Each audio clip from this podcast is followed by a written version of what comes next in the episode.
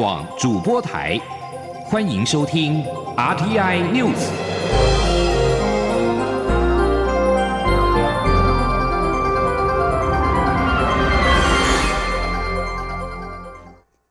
各位好，我是主播王玉伟，欢迎收听这节央广主播台提供给您的 RTI News。今天是二零二零年九月十七号，新闻首先带您关注台美关系的重大进展。外交部表示，美国国务次卿克拉奇今天将率团访问台湾，是一九七九年以来访台层级最高的现任国务院官员。他将与台湾讨论如何强化经济合作。访团成员还包括了民主、人权及劳工局驻青戴思卓。外交部指出，克拉奇十七至十九号在台期间，将与蔡英文总统及其他政府高层互动，并且与戴思卓出席前总统李登辉的告别追思礼拜。外交部指出，继八月卫生部长艾萨访问访台之后，美国政府再次派遣高阶官员来访，彰显美国对台美关系的重视以及一贯坚定支持。台湾深信，克拉奇访团将透过实地了解最新的振兴发展，进一步深化台美紧密经济联结以及基于共享价值的全面合作伙伴关系。而美国国务院在当地时间十六号也正式宣布，主管经济权长、能源与环境的国务次卿克拉奇将访问台湾，参加十九号前总统李登辉的告别式。美国国务院发言人欧塔加斯表示，美国将透过共享政治与经济价值，维系与台湾的强健关系及蓬勃民主，以缅怀李前总统的政治遗产。根据了解，克拉奇将在台北时间今天下午抵达台湾，除了出席李登辉告别式礼拜，十八号也将主持台美双边经济对话，并且预计拜会蔡英文总统。而美国国务院共有六位次卿，分别掌管不同的事务，位阶仅在国务卿与副国务卿之下。克拉奇此次访台将创下一九七九年以来国务院来访现任官员最高层级，也是继美国卫生部长阿扎尔在八月访台之后，今年第二位造访台湾的美国高阶官员。台美高阶经济对话将在十八号登场。中经院 WTO 及 RTA 中心副执行长李纯十六号表示，这次经济对话的关键意义、价值可能超越台美 FTA 谈判，因为对话主持人美国国务院次卿克拉奇是美国近年力推经济繁荣网络的关键人物。台湾可透过此次的对话，了解美方催生第二轨供应链的方向，并且思考可从中扮演何种角色，而且这也有助于将来要打入日本、欧盟各自有意建立的供应链体系。前听央广记者谢嘉欣的采访报道。外传美国国务院次卿克拉奇预定十七号访台，十八号将在台主持台美高阶经济对话。不过政府部门对此保密到家。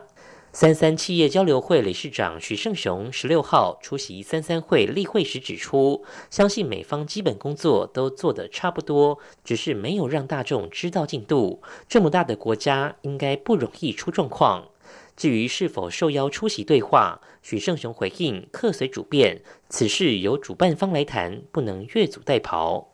受邀至三三会演说的中经院 WTO 及 RTA 中心副执行长李纯指出，美国、欧盟、日本都有意分散风险，打造在中国以外的供应链。美国正推动的经济繁荣网络 EPN 计划，就是要降低对中国的供应链依赖。且此次主持台美对话的克拉奇，就是 EPN 的核心人物。此次对话在现阶段的关键意义与价值，甚至可能超越台美 F FTA 谈判。他说：“因为 FTA 谈判是一个很硬邦邦的降税开放，但是它比较少这种所谓产业合作，或是这种所谓政策推动方向的讨论。那反而这个对话，特别是台湾对美国的方未来下一步有很多的问号。那这些问号对企业来说，反而是更不确定的因素。”我觉得此时此刻，这个经济与商务对话，对我们掌握美国的下一步，还有第二个就是我们能够在里面可以扮演什么角色，其他这个关键意义可能会超过 FTA。李纯指出，台湾是靠供应链来发展经济的国家，既没有要放弃第一轨供应链，也就是中国供应链，也必然要加入美国、欧盟、日本各自主导的供应链。而透过此次台美对话，应可先看见美国如何规划第二轨供应链，有助于台湾未来要加入欧盟及日本的供应链体系，后续效应会很大。不过，台美实际对话的成果仍有待观察。就目前未来展望而言，是相当正面。中央广播电台记者谢嘉欣采访报道。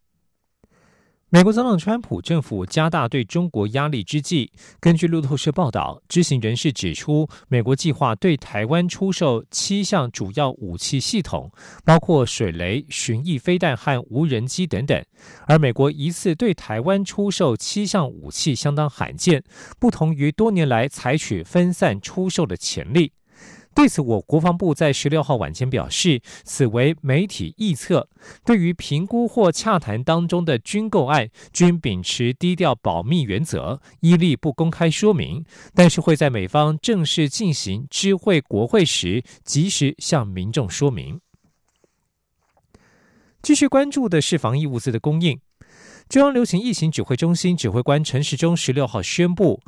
应口罩生产及配送作业，原定九月十七号上路的医用口罩双钢印新制将延后到九月二十四号实施。指挥中心将全面征用国产口罩，因此双钢印口罩只能在实名制通路买到，等到供货稳定之后，才会改为定额征用，开放业者自由销售。前天，央网记者刘品希的采访报道。因应国内近期陆续发生进口中国或是其他国家非医用口罩混充国产医用口罩的情势，卫福部十五号公告，自九月十七号起，所有国内产制的平面医用口罩必须逐片标示 “MD” 及 “Made in Taiwan” 的字样，以及实名制药局贩售的口罩都会有双钢印的标示。不过，中央流行疫情指挥中心指挥官卫福部长陈时中十六号下午在记者会中宣布。由于各口罩厂钢印滚轮安装以及软硬体调教作业需要更充裕的时间，而且铺货到药局及超商的物流工作也需要预留一定的作业时间。经过与各业者协调，新制延后一周到九月二十四号起实施。实名制网络及超商预购则自第十八期起开始贩售双钢印口罩。至于九月二十三号前国内合法生产的平面式医用口罩，可以持续贩售到十二月二十四号。在十二月二十四号前未能及时售完者，将于二零二一年三月二十三号前回收验章，才能够继续贩售。陈时中指出，目前口罩的问题在于标示不实，而非品质有问题。现在市售的医用口罩品质无虞，民众可以放心购买。他并表示，指挥中心自九月二十四号起会征用所有国产口罩进入到实名制通路，因此市面上不会有双钢印口罩。等到未来供应稳定后，才会再改为定额征用。他说：“哦，我们那时候本来是全征，然后改成八百万片。”那现在我们会开始是要全全增，好，然后等到市场都稳定，好，那我们再才会再做定额增，然后让这些口罩哈，就双钢印的口罩会到市场去，好做自由的销售。陈时中说，政府也将加强边境管制，自九月十六号起，进口口罩必须事先向经济部申请输入许可，口罩在通关时会逐批查验。进口后必须向经济部申报流向，卫福部跟经济部也将不定期查访抽验口罩工厂，并在各通路购样稽查。此外，自九月十六号起，口罩改列为输入管制物品，民众入境每人最多可以携带两百五十片口罩，不需经过许可或是申请，超过两百五十片则需要向食药署申报。央广记者刘品熙在台北的采访报道。而台湾自制的疫苗进度落后国际，外界相当关注台湾与 COVID-19 疫苗全球取得机制 COVAX 签约的进度。陈时中表示，台湾与 COVAX 接触至今，感觉还算是公平的平台，顺利的话，双方很快就能正式签约。另外，台湾在昨天又新增一例 COVID-19 境外移入病例，是菲律宾籍三十多岁的女性。对于菲律宾入境台湾全部筛检的政策是否继续执行，指挥中心表示，今天将会开会讨论。焦点转到国会。科技侦查法草案引发争议，法务部长蔡清祥在十六号说明，科技侦查法只针对犯罪嫌疑人，而且要经过一定的程序，并非针对一般民众。制定特别法，则是希望能够更严谨，让执法者有所遵循。法务部检察司副司长李豪松也强调，基层办案人员需要提升办案武器及工具。法案内容可再讨论，但不要一开始就将其污名化。今天记者欧阳梦平的采访报道。法务部严拟科技侦查法，在野党及法界人士担忧将侵犯人民的隐私及言论与行动等自由。法务部长蔡清祥十六号说明，这是犯罪侦查，只针对犯罪嫌疑人，要有构成犯罪，而且是重罪才会启动侦查，也要经过一定的程序、一定的范围，并非政治侦防或是做全民资讯的搜集。至于为何不修正通讯保障及监察法，而是要另立新法，蔡清祥表示，如此会更为严谨，让执法人员有所遵循，以保障人权。他说。通讯监察法啊，它的是要监察的对象啊，还有它的内容啊，是没办法涵盖新兴的呃科技啊，譬如像无人机啊，或是 GPS 啊等等，这不是通讯监察法就可以涵盖的，所以才要用立法特别法的方式啊，再来做规范。我们比别的国家还要更严谨，希望来立特别法。啊，来让呃大家来遵循。蔡清祥并指出，犯罪集团已经用最先进的科技设备从事犯罪。如果执法人员还在用二十世纪的古老侦查方式，不符人民的期待。例如，跟踪犯罪嫌疑人，如果能透过科技设备，不但可以减少人力物力，还能达到效果。法务部检察司副司长李豪松也强调，面对犯罪手法不断更新，基层办案人员必须提升武器与工具。有工具会比没工具好，有法律会比没法律好。既然承认有修法的必要，大家可以检讨法律规定的密度及要件够不够严谨，救济是否完备，而不是一开始就好像有些污名化、否定整个立法的必要，如此便无法理性讨论。中央广播电台记者欧阳梦平在台北采访报道。法务部草拟科技侦查法草案，国民党立院党团与台北律师工会代表十六号举行记者会，质疑此法对个人自由、秘密通讯自由、个人隐私形成极大的威胁。而民进党立委则表示，可以理解法务部为了弥补侦查手段死角而提出该法，但仍应该保留由法院核发监听票等机制，也可以检视监控是否有违反比例原则。相信行政院会考量各界意件，送出最适宜的版本到立法院审议。而高科技犯罪已经不断的在发生。美国司法部十六号宣布起诉了五名隶属于 APT 四十一骇客组织的中国骇客，他们涉嫌向一百多间企业和机构以及香港亲民主派人士发动网络攻击。台湾、澳洲、泰国都有电信供应商受害，台湾一所大学和美香港亲民主派人士也在受害之列。美国司法部与联邦调查局 FBI 十六号在记者会上发布上述的声明，不过目前这五名嫌犯仍然在逃。起诉书指出，骇客试图入侵美国、香港和台湾多所大学电脑系统。台湾一所研究型大学受保护的电脑系统，在二零一九年前后遭到入侵，超过六万七千张附人民的文件、照片遭到非法下载。而香港则有三家大学在去年年底和今年年初遭到骇客攻击。另外，骇客也对美国与澳洲、西藏、新加坡、台湾与泰国等国的电信服务供应商进行骇客攻击。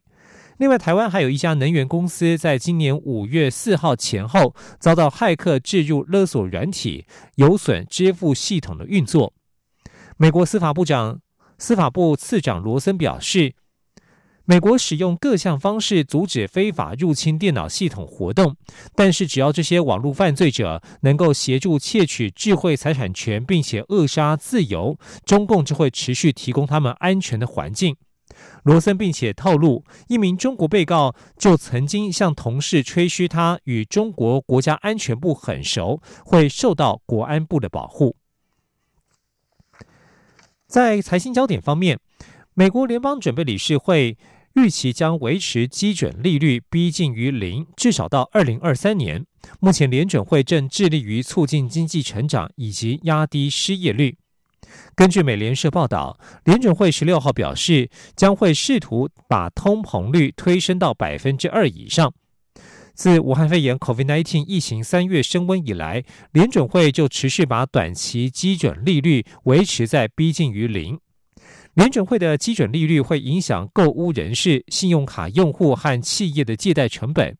联准会决策人员希望延长一段时间的低利率，能够鼓励借贷和支出，但是他们的新政策也存在形成金融市场泡沫等风险。而目前美国经济虽然逐步改善，但仍然疲软，失业率来到百分之八点四。然而，联准会确实指出经济有些许的改善。目前预测国内生产毛额 GDP 将下滑百分之三点七，今年底失业率将来到百分之七点六，比联准会六月时的预测来得好。这里是中央广播电台。是阳光，像台湾之光穿透世界之窗；是阳光，像神鹰翅膀环绕地球飞翔。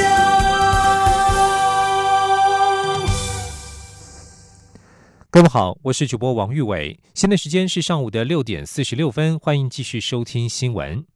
劳动部在十六号公布最新的无薪假统计，其中与观光相关的住宿、餐饮业、航空业以及精品店，受到边境持续管制影响，成为这一波减班休息增幅最大的主力。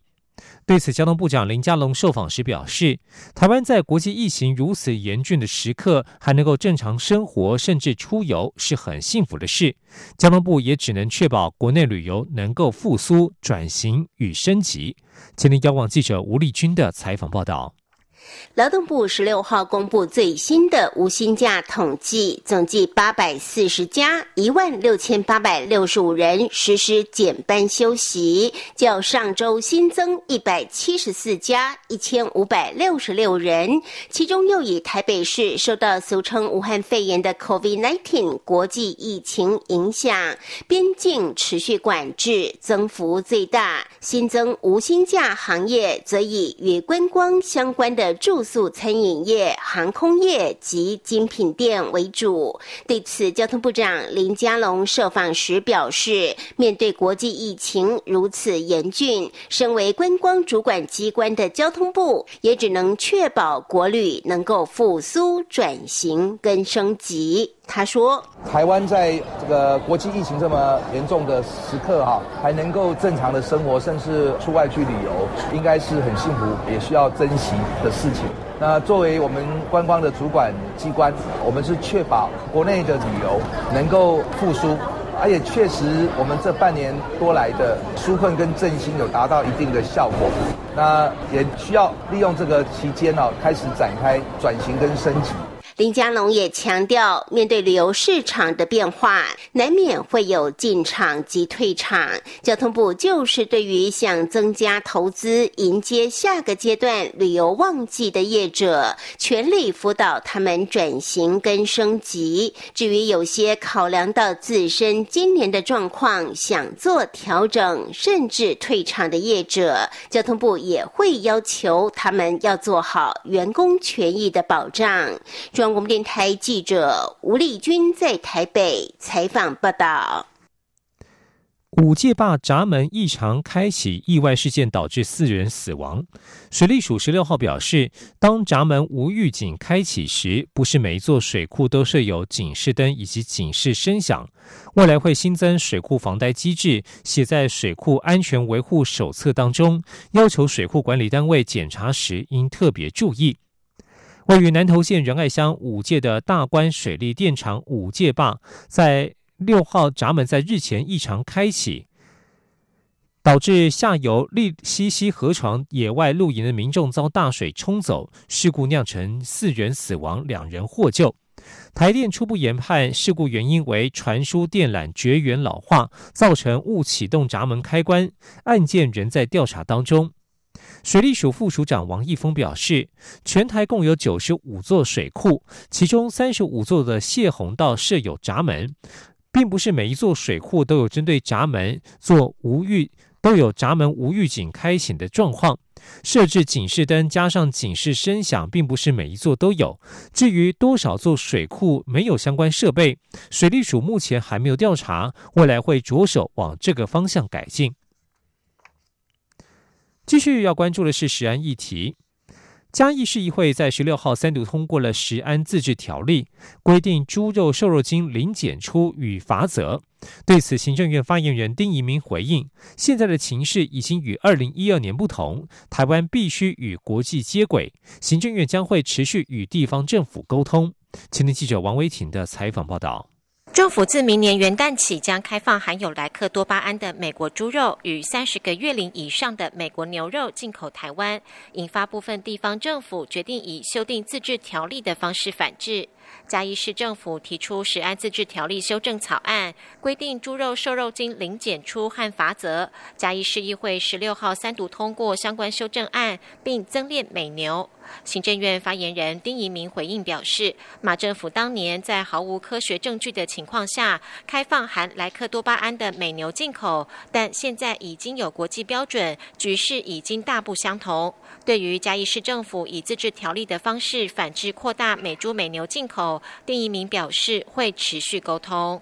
呃，目前其实，在离一月一号还有一段时间呢，好，我们持续沟通。第一名表示，马政府当年开放瘦肉精美牛进口，当时的农委会主委陈宝基说，不管 Codex 标准为何，都会依照计划开放。请问国民党是故意忘了，还是害怕想起来？第一名强调，含瘦肉精美牛开放已经有八年，并未看到国民党执政县市反对美牛，可见依据国际标准，无论是美牛或美猪，民众食用都不用担心。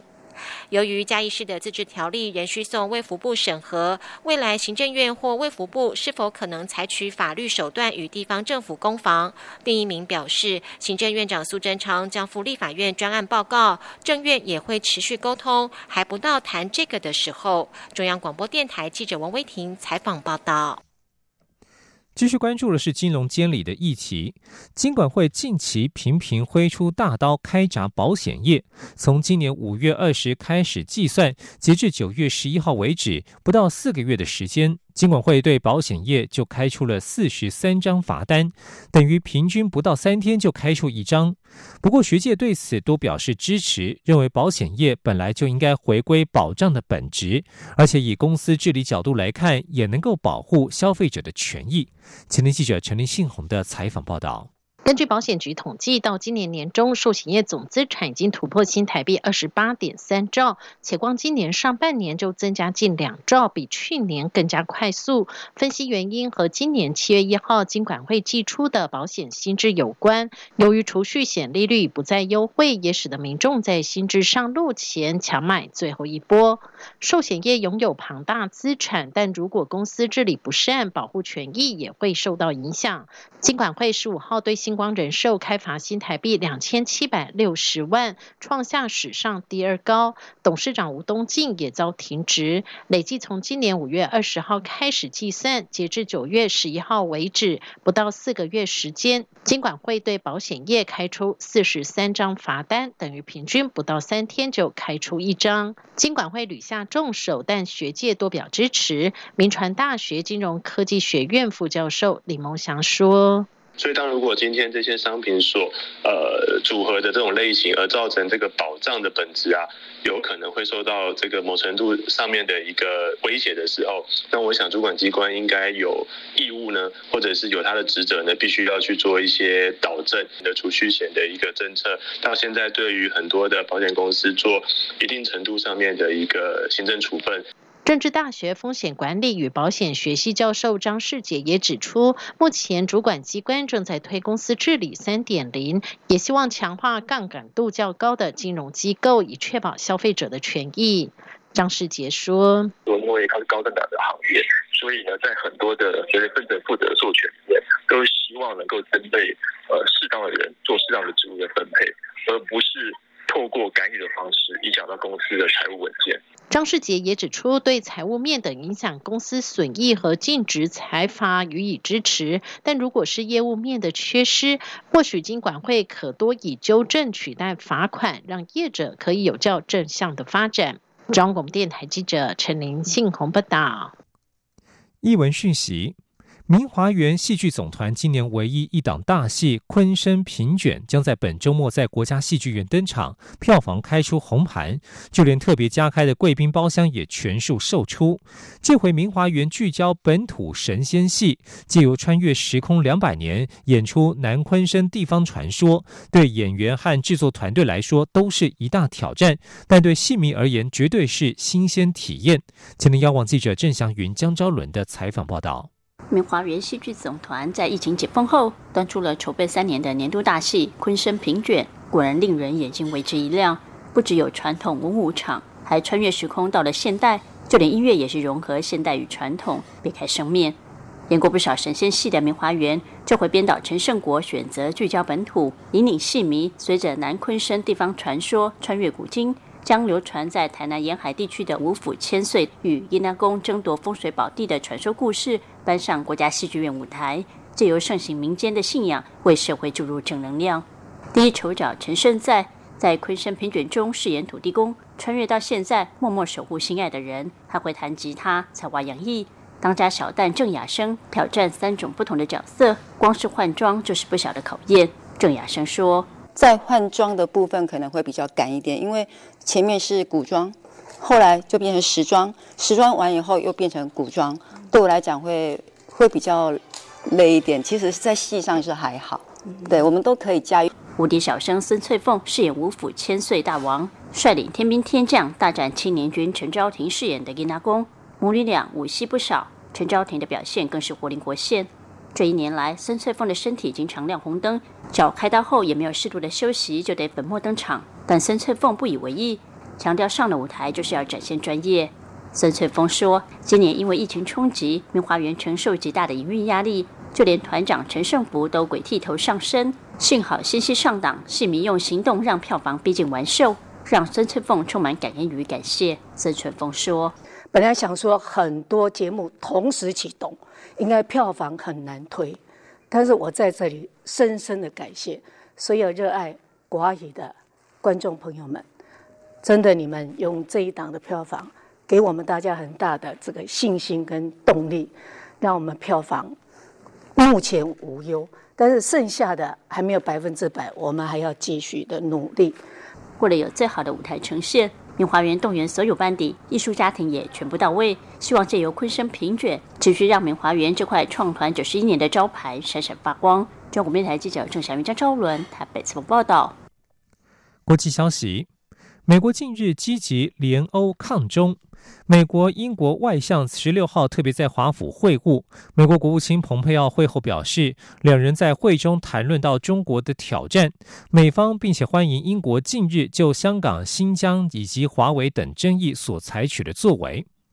英国先前大意让华为加入五 G 建设，却在七月中政策急转弯，禁止购买任何华为五 G 设备。华为在英国现有的五 G 建设已必须在二零二七年以前全部撤换。此外，在港区国安法争议之下，英国也无限期暂停与香港的引渡协议。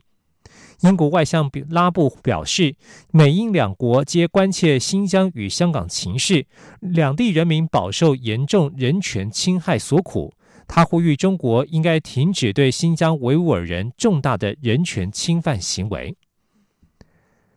美国西岸野火延烧，欧洲联盟气候监测部门十六号在评估当中表示，摧毁美国西岸大片地区的这一场史无前例的野火所产生的烟雾，已经漂洋过海抵达了欧洲北部。